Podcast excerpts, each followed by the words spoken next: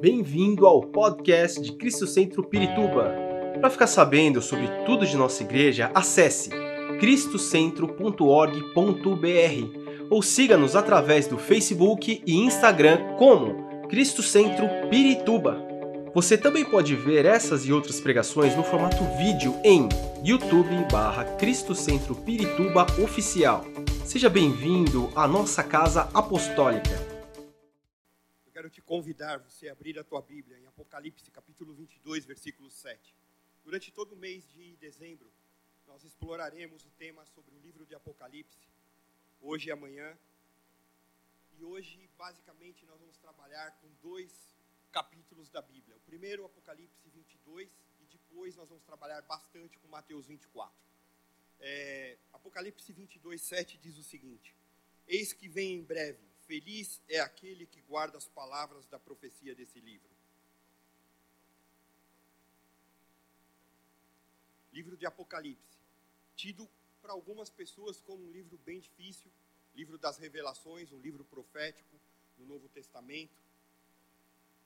Primeiro aspecto que nós temos que entender que o livro de Apocalipse, ele é a revelação de Jesus Cristo. Se nós formos para Apocalipse capítulo 1, versículo 1, ele vai dizer: revelação de Jesus Cristo, que Deus lhe deu para mostrar aos seus servos o que em breve há de acontecer. Ele enviou o seu anjo para torná-la conhecida. O que? Isso que vai acontecer, essa revelação ao seu servo João. Apocalipse, ele está baseado na palavra grega apocalipsis, que quer dizer uma revelação recebida através de uma visão. Se nós formos ler o livro de Apocalipse, nós vamos ver uma série de figuras de linguagem, visões, imagens, simbolismos. Ou seja, é um livro aberto que revela os propósitos e os planos de Deus para a igreja, para os salvos em Cristo. Eu diria que se Gênesis é o começo, é o início, Apocalipse é a consumação do que vai acontecer. O livro, esse livro de Apocalipse, ele traz uma série de advertências e consolações Advertências no que? No que nós temos que estar espertos como cristãos, naquilo que vai se suceder e aquilo que vem para os nossos dias finais. E com relação às consolações, a gente vê como Deus trabalha nesse livro. Eu quero te dizer que no livro de Apocalipse, ele fala que Deus vê as nossas lágrimas. Quantos aqui têm chorado através de situações, se derramado ao Senhor e falado: Senhor, olha o que está acontecendo comigo. Eu quero te dizer que esse Deus que é soberano, o Deus que se faz presente aqui, ele vê cada uma de suas lágrimas derramadas. Outro aspecto, a Bíblia também fala em Apocalipse que as orações produzem verdadeiras revoluções no mundo. O quanto que nós temos orado como igreja, o, como, o quanto que nós temos orado como indivíduos. Outro aspecto, a Bíblia fala que também que a morte é preciosa aos olhos do, de Deus. Quantas pessoas se foram, principalmente nesse período de Covid, nesse período de pandemia, mas a todos que morreram ali, que professavam Jesus como Senhor e Salvador das, sua, das suas vidas, morreram salvos em Cristo. A Bíblia também fala em Apocalipse que a vitória nos é assegurada, a vitória através de Jesus Cristo. Que o sangue vai ser vingado. Que sangue? o sangue que foi derramado na cruz do Calvário, o sangue que fez com que nós tivéssemos e viéssemos aqui nessa noite para junto em comunhão celebrarmos a ceia do Senhor, algo especial. E também esse livro fala que Cristo, ele governa o mundo em nosso favor e ele voltará em breve, conforme nós lemos. Eis que venho em breve. Eu quero te dizer que o, o autor do livro de Apocalipse é João, filho de Zebedeu. Esse mesmo João, que quando você pega o Novo Testamento, ele escreve a, a, a quarta epístola do Evangelho.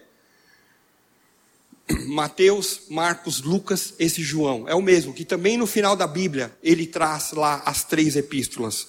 Muita gente confunde, achando que Apocalipse é a revelação de João. Não. Apocalipse é a revelação de Jesus Cristo para João. Nós precisamos entender isso. A, a carta de Apocalipse, ela traz algum, ela tem alguns objetivos e nós precisamos, como cristãos, entender isso. O primeiro delas é corrigir as distorções doutrinárias e desvios que estavam acontecendo na conduta das igrejas. Tanto é que logo no início de Apocalipse, existem sete, sete cartas destinadas a igrejas que dizem os teólogos que representam todas as igrejas no mundo, inclusive para os dias atuais. A carta de Apocalipse também vem consolar os santos. Quem são os santos? Aqueles que um dia receberam a Jesus Cristo como Senhor e Salvador, professaram esse nome e começaram a andar em santidade. O apóstolo acabou de falar algo que está em Hebreus. Seguir a paz e a santificação, sem a qual não verá Deus. Nós, como cristãos, nós precisamos ter isso como uma meta na nossa vida e estarmos todos os dias sendo santificados pelo Senhor. Apocalipse também vai mostrar aos santos o que haveria de acontecer nesses últimos dias e nos alertar quanto à brevidade e à urgência da volta de Jesus. Muita gente acha que Apocalipse é difícil. Eu quero te dizer que Apocalipse é prático, porque ele traz direcionamentos de Deus para a nossa vida. Se eu sou crente, se eu sou um cristão, eu tenho que entender esse livro e falar: Ora vem, Senhor Jesus, estou pronto. O livro de Apocalipse, ele está inserido no que nós chamamos de escatologia, que é o estudo dos últimos dias, o que vai acontecer nos últimos tempos. E a Bíblia o tempo inteiro vai dizendo para que nós estejamos preparados. E nós não sabemos quando Jesus voltará, mas nós como cristãos, nós temos que estar preparados. E aí é o que até uma analogia que eu fiz pela manhã para as irmãs que estão aqui. Eu quero que vocês me respondam uma pergunta, queridas. Você já viu uma irmã, uma mulher meio grávida? Não. Ou ela está inteiramente grávida ou não está grávida, ok? Mesma coisa com relação à volta de Jesus. Ou estou preparado ou não estou preparado. Não tem meio termo. E nós precisamos estar preparados, porque nós não sabemos quando vai acontecer isso mas vai acontecer.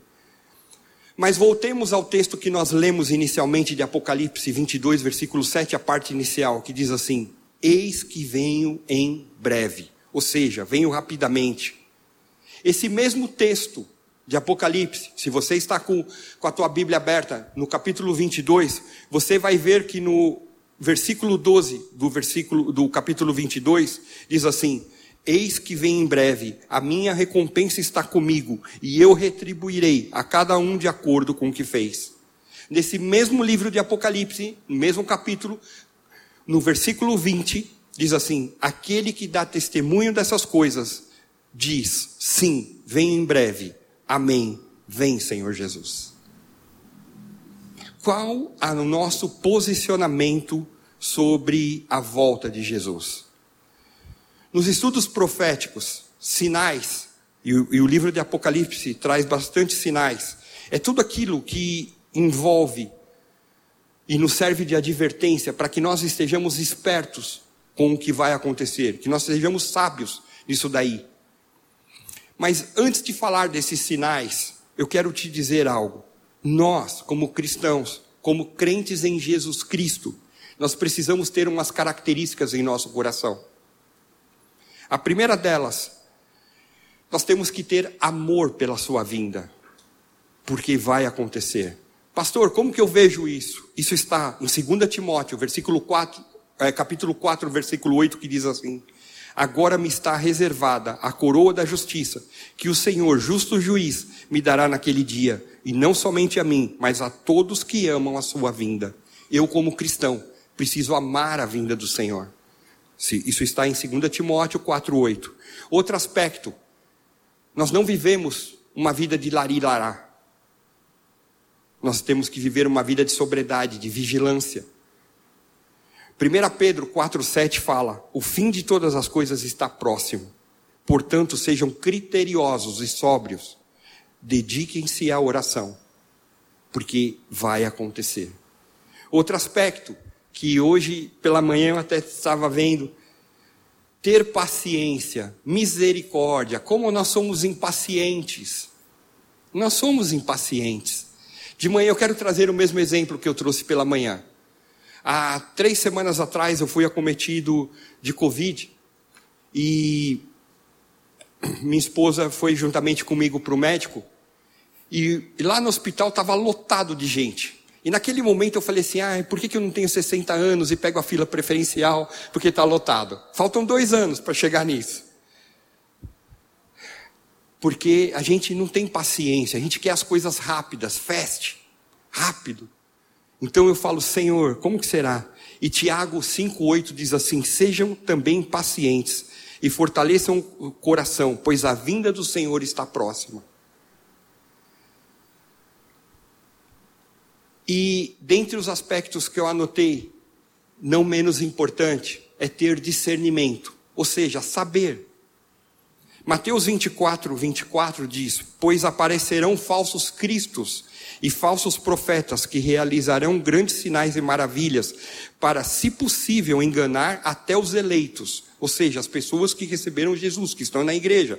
E o versículo 33 diz assim: Assim também, quando virem todas essas coisas, saibam que está, ele está próximo às portas. Ou seja, eu, como cristão, eu tenho que amar a sua vinda, eu tenho que ter sobriedade, tenho que estar vigilante, eu tenho que ter paciência e ter discernimento do que está acontecendo nesses tempos. E nesses aspectos, eu quero te trazer dois grandes blocos para que a gente saiba o que está acontecendo e onde nós estamos posicionados nesse momento da história do nosso dia a dia. O primeiro aspecto que nós temos que ver diz respeito à nação de Israel. Jesus, Deus provê um plano ali para o povo de Israel, o povo escolhido pelo Senhor. E nós precisamos estar atentos o que acontece com Israel, porque isso vai refletir na vida da igreja e na vinda de Jesus Cristo. O primeiro aspecto que já aconteceu é o renascimento de Israel como uma nação soberana. Depois que ali a, os judeus foram espalhados pela terra e foram para várias cidades, vários lugares, vários países, num determinado momento, eles se voltam, se ajuntam e vão ali para a terra de Israel. E aí, no ano de 1948, para ser exato, em maio, dia 14 de maio, através de Davi Ben Gurion, é fundado o Estado de Israel.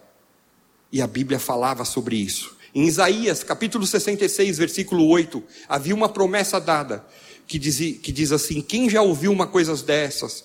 Quem já viu tais coisas? Pode uma nação nascer num dia? Ou pode dar-se à luz um povo num instante? Pois Sião ainda estava em trabalho de parto e deu à luz a seus filhos. Então, no que diz respeito a nós compreendermos aquilo que Israel traz para nós, o primeiro tique que aconteceu é o renascimento da nação de Israel. Então isso já acontece. Segundo aspecto, a retomada de Jerusalém como capital de Israel. Eu quero te dizer que Jerusalém, a cidade de Jerusalém, ela foi destruída por Nabucodonosor. E a partir dali, vários povos que não são israelitas, que a Bíblia chama de gentios, nós somos gentios, porque não somos israelitas. O é, que, que acontece? Ela foi pisoteada, vários povos passaram por aquela região. Mas quando chegou lá em junho de 67, numa guerra chamada Guerra de Seis Dias, o exército de Israel derrota as nações árabes e Jerusalém é constituída como a capital de Israel. E Jesus profetizou isso em Lucas capítulo 21, versículo 24, que diz: Cairão pela espada e serão levados como prisioneiros para todas as nações. Jerusalém será pisada pelos gentios até que os tempos deles se cumpram. Isso está em Lucas capítulo 21, versículo 4. Ou seja, segundo tique que a gente faz sobre a nação de Israel, que envolve a volta de Jesus. Terceiro, que ainda não se cumpriu, mas que vai acontecer, porque Deus não é homem que minta, nem filho do homem para que se arrependa, vai acontecer, é a reconstrução do santo templo, o local de adoração da nação judaica. Não é o templo de Salomão, como a gente vê, ou alguns templos que tem por aí, não. Isso é fake. Eu quero te dizer que há fortes evidências que em breve, na cidade santa, Jerusalém, vai acontecer a reconstrução desse santo templo. Isso ainda não existiu e é um dos aspectos que nós temos que estar espertos. Ah, pastor, mas eu não sou israelita, é, eu, eu sou brasileiro aqui, esperando que o Brasil vença, de preferência. Como que insere isso na minha vida? Então vamos ver algumas evidências do mundo que nós estamos e que nós vivemos. E que isso sirva de lição para nós. E agora você trabalha a tua Bíblia, deixa aí aberto em Mateus 24, porque nós vamos trabalhar alguns textos de Mateus 24. Depois eu volto lá para Apocalipse. E sabe o que. Nossa, misericórdia. Sabe o que é gostoso? É que sempre nós vamos trabalhar na Bíblia. A Bíblia é a palavra de Deus. A Bíblia traz referência. Qualquer um que vai subir aqui não vai trazer achismo, vai trazer palavra do Senhor para a tua vida, para a minha vida. Primeiro aspecto: aumento de falsos profetas e doutores. Vamos ler Mateus capítulo 24, versículos 4 e 5 e depois o versículo 11. 4 e 5 e depois o versículo 11. Jesus respondeu: Cuidado que ninguém os engane, pois muito virão em meu nome dizendo: Eu sou o Cristo, e enganarão a muitos. Versículo 11. E numerosos falsos profetas surgirão e enganarão a muitos. Eu quero te dizer que mais do que nunca, nesses últimos tempos, tem surgido homens que teoricamente são homens de Deus, desvirtuando a palavra do Senhor. Pregando achismos, pregando filosofias, pregando humanismo, pregando a exaltação do ser humano em detrimento a Deus, mas até uns que se dizem cristãos. Ah, precisamos revolucionar a Bíblia, porque a Bíblia ela já ficou desatualizada. Quero dizer que a palavra de Deus é inerrante e ela traz modificação de vida. A palavra de Deus, quando ela penetra em nós, nós compreendemos isso e começamos a viver essa palavra, a nossa vida é modificada para o melhor, porque esse é o plano de Deus que essa palavra encontre morada em nós e comece um processo de transformação. Nós só podemos ser santificados se nós entendermos essa palavra, o que é certo, o que é errado. E esses tempos, infelizmente, vão acontecer falsos profetas, falsos doutores. E para ajudar, nós temos algo chamado internet, mídias sociais. E as pessoas vão ouvir qualquer abobrinha que aparece, principalmente no YouTube. Aí aparece o profeta XPTO, Mande 100 reais para minha conta que eu vou fazer uma oração brava para você e que não sei o que, e um monte de gente caindo nessas histórias. Misericórdia, meu irmão. Se você ouve essas coisas, peça discernimento para Deus. A Bíblia fala que se alguém tem falta de sabedoria, peça a Deus, não entra nessa barca furada, porque vai te trazer distanciamento. E sabe o que eu tenho visto nesses últimos tempos? Eu tenho estudado bastante alguns é, dados. Quantas pessoas estão se tornando se tornando ateus ou ateias, porque estão ouvindo essa abobrinha. E daqui a pouco fala, religião mata, religião escraviza, religião não sei o quê. Nós não estamos pregando religião, nós estamos pregando o poder transformador através de Jesus Cristo. Ele transforma. Nós precisamos ter isso em mente. Segundo aspecto que eu quero te trazer são guerras e conturbações internacionais. Aí mesmo em Mateus 24, versículos 6 e 7.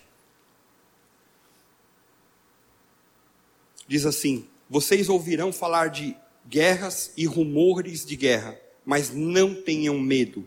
É necessário que tais coisas aconteçam, mas ainda não é o fim. Versículo 7: Nação se levantará contra nação e reino contra reino. Haverá fomes e terremotos em vários lugares. Quantos países estão brigando? A última guerra que nós estamos presenciando nesse momento, Ucrânia versus Rússia. E agora, por causa da globalização, o que acontece lá, o petróleo aumenta aqui, as coisas modificam. Então a gente vê quantos países estão brigando um com o outro. A gente vê um desentendimento entre países vizinhos. O crescimento da ditadura nos países da América Latina. Acordos internacionais que estão sendo ignorados e desrespeitados. E isso é o mundo que nós estamos vivendo. Continuando ainda em Mateus, é, versículo 9, nós vamos ver o aumento da perseguição contra os discípulos de Cristo. Versículo 9 que diz assim: Então eles os entregarão para serem perseguidos e condenados à morte, e vocês serão odiados por todas as nações por minha causa. Quero também trazer o mesmo exemplo. Durante a pandemia, uma das entidades que mais promoveu ajuda às pessoas que estavam desempregadas, que estavam passando fome, foram as igrejas, sem destacar placa nenhuma de igreja. E a gente viu que as igrejas se mobilizaram para levar cesta básica, para ajudar alguém em trabalho, e de uma hora para outra a gente vê nas autarquias federais, estaduais, municipais falando: feche tudo, a igreja não pode abrir. Mas é justamente a igreja que estava provendo, naquele momento de angústia e dor, pessoas que chegavam à igreja e falavam: Eu preciso orar, eu perdi alguém da família, eu preciso de algo assim. Ou seja, eu quero te dizer algo: cada vez mais vai aumentar a perseguição aos cristãos. E nós temos que estar espertos com relação a isso. Pastor, então não vai melhorar? Não, vai piorar, infelizmente. Queria te dar notícia diversa, mas eu mentiria. E a gente vê isso. Prega um, um, às vezes um pastor está falando algo para abençoar vidas. Ah, vamos cancelá-lo na internet, vamos isso, vamos aquilo. Por quê? Porque a igreja, ela move toda essa estrutura mundana, esse sistema. E tem gente que fala assim: ah, não, tem que ser assim mesmo. Não, nós temos que ser posicionamento. Ou estou preparado ou não estou. Outro aspecto, com dor no coração eu vou te falar algo. Vamos ler os versículos 10 e 11. O aumento de escândalos na igreja de Cristo. Infelizmente eu tenho que te falar isso. Está aí, é bíblico. Naquele tempo, muitos ficarão escandalizados, trairão e odiarão uns aos outros. E numerosos falsos profetas surgirão e enganarão a muitos. Nesse período que eu fiquei com Covid, Fiquei lá isolado no quarto, não tem. Ouvia futebol, glória a Deus que nesse tempo veio a Copa, que dá pelo menos para ver alguma coisa. Estudei a palavra, claro, me preparei, orei. Mas eu assisti uma série que mexeu muito comigo, chamado Flor de Lis. Que teoricamente uma cristã que pegava crianças para cuidar, e de uma hora para outra você uma, vê uma família numa balbúrdia total com realização de coisas erradas na área sexual, com uma bagunça. Eu falei, Senhor, mas ela estava levando o teu evangelho. Ela foi para várias igrejas pregar, mas por trás tinha sempre o fator dinheiro. A Bíblia fala que nós podemos cair em três áreas, e sempre, isso é bíblico: concupiscência da carne, concupiscência dos olhos e soberba da vida. Concupiscência da carne indica pecados na área sexual concupiscência dos olhos. Muitas vezes a gente cresce o olho naquilo que não é nosso. Envolve dinheiro. Com, é, soberba da vida, o orgulho. Eu me acho melhor que Deus. Nós precisamos da misericórdia de Deus a cada dia. A começar em mim. Eu preciso da misericórdia de Deus tanto quanto vocês. Pastor, mas nós somos crentes, estamos na igreja, por que, que acontece isso? Porque eu quero te dizer algo. Até a volta de Jesus, o Senhor vai permitir crescer o joio e o trigo. Que eu e você sejamos trigo e possamos alimentar com essa palavra de Deus a várias vidas e que o nosso testemunho seja agradável perante os olhos do Senhor. Porque ser crente aqui na igreja, pular, saltar, louvar ao Senhor é fácil. Dar testemunho fora é aí que a coisa pega. Mas se você tem andado meio cambaleante, eu quero te dar uma boa notícia. Nós abrimos essa reunião através do nome poderoso de Jesus Cristo que se faz presente aqui. A Bíblia fala: onde estiverem dois ou três reunidos em meu nome, eu estarei no meio de vocês. E Ele está aqui para trazer transformação de vida. Por isso, se tua vida está cambaleante, Ele tem poder para colocá-la no prumo e você começar a andar de maneira adequada. Outro aspecto, também, versículos 12 e 13. A multiplicação da iniquidade. Diz assim: a NVI fala: devido ao aumento da maldade, o amor de muitos esfriará, mas aquele que perseverar até o fim será salvo. As versões Almeida, é, as traduções Almeida, elas vão dizer: por se multiplicar a iniquidade, o amor de muitos esfriará. Eu quero te dizer como tem multiplicado a iniquidade, mais que pecado. Quer dizer isso? Vamos há uma distinção entre pecado e iniquidade. E a Bíblia fala que vai aumentar a iniquidade. Pecado é o seguinte: vamos dizer, estamos aqui no culto, saímos, tomei uma fechada e falei um palavrão. Senhor, me perdoa, eu pequei. Não é algo usual, eu não faço isso. Errei, pisei na bola. Senhor, me perdoa. Iniquidade. Tem um buraco na minha frente. Eu estou vendo o buraco. E eu vou para entrar dentro do buraco.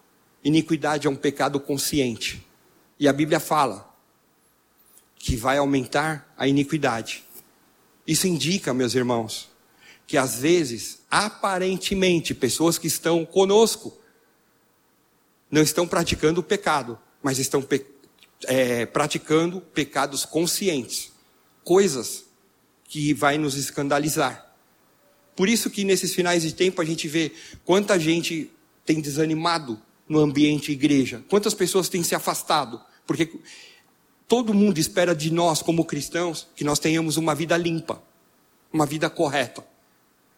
Você pode ter tua família, teus amigos, seja quem for, e eles provavelmente eles esperam isso de você e que Deus tenha misericórdia de nós, para que andemos corretamente. Outro aspecto, aí no versículo 7 fala sobre fomes, pestes e terremotos. Haverá fomes e terremotos em vários lugares. É uma pena que, de novo, eu deixei um papelzinho que fala a quantidade de terremotos de 2000 para cá, que o aumento de índice de terremotos. E vamos então deixar o terremoto um pouquinho de lado e vamos pensar nas pestes. Covid com as suas mais variantes aí possíveis, imagináveis. De uma hora para outra, vem uma peste que afeta o mundo inteiro. Comércio é paralisado, pessoas perdem emprego, pessoas perdem vida, pessoas perdem familiares, amigos, etc. De uma hora para outra.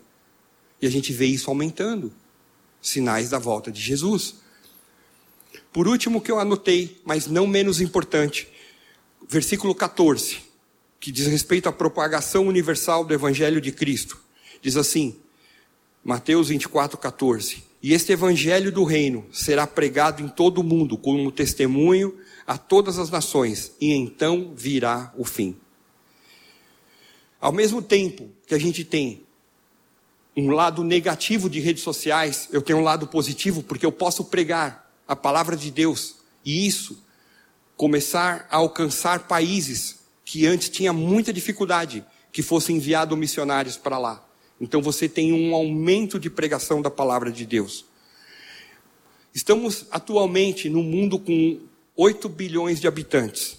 Só que mesmo com esse avanço das redes sociais de se pregar o evangelho, eu diria que a humanidade nunca esteve tão descrente de Deus. As pessoas nunca estiveram tão distantes do Senhor. Se nós olharmos a nossa nação, nação brasileira, quantas pessoas que estão longe do Senhor. E Deus quer usar a minha vida e a tua vida para trazer uma palavra de alento para essas pessoas. E podemos começar na nossa própria família, em determinados momentos, orando, trazendo uma palavra de restauração, uma palavra de fé naqueles momentos que ali dá uma cambaleada. Então, ou seja, para nós, salvos em Cristo, o tema de Apocalipse, a volta de Jesus é algo que nos traz esperança. Se eu resumisse tudo o que eu lhe falei agora, eu diria que houve aspectos políticos, como guerras, rumores de guerras, aspectos sociais, como fome, traição, aspectos físicos, como terremoto, pestes, fome também, e aspectos religiosos, com falsos profetas, perseguições. E Jesus diz para nós, lá em Apocalipse 22, a parte A do versículo 7, que diz: Eis que venho em breve.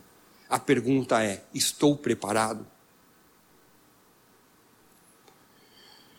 Como cristãos, nós precisamos entender isso. E vamos para a segunda parte do versículo de Apocalipse 22, versículo 7. A segunda parte diz o seguinte: Feliz é aquele que guarda as palavras de profecia desse livro, desse livro.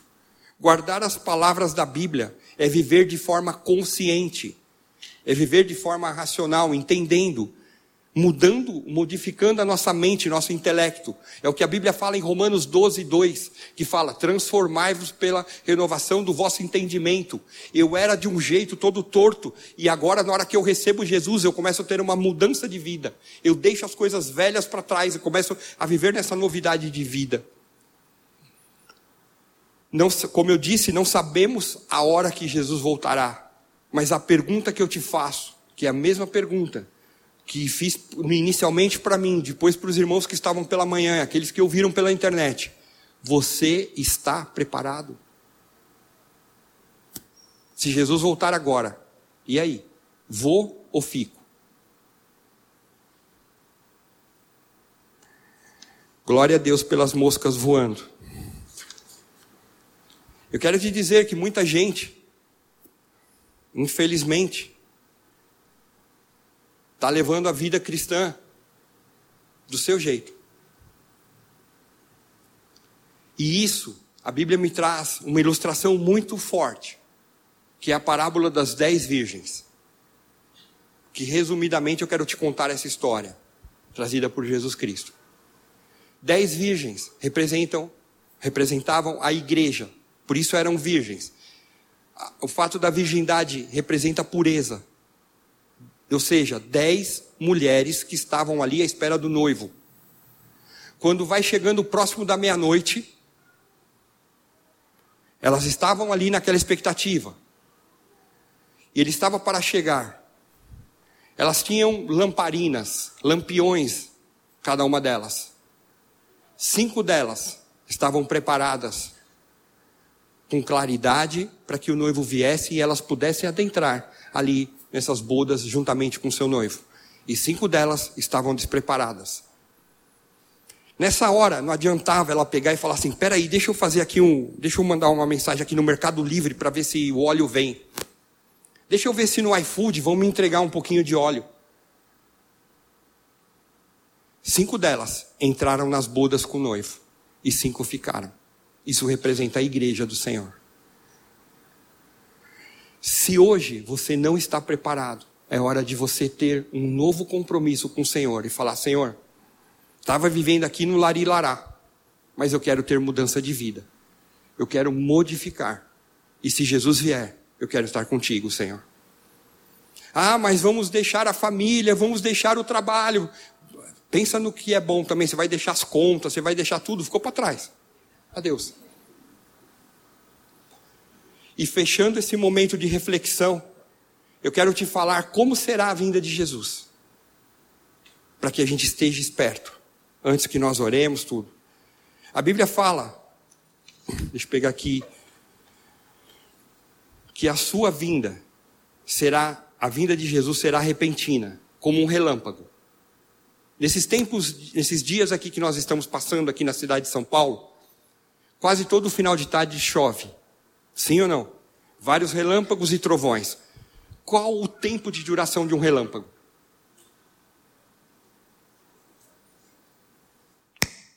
Rápido.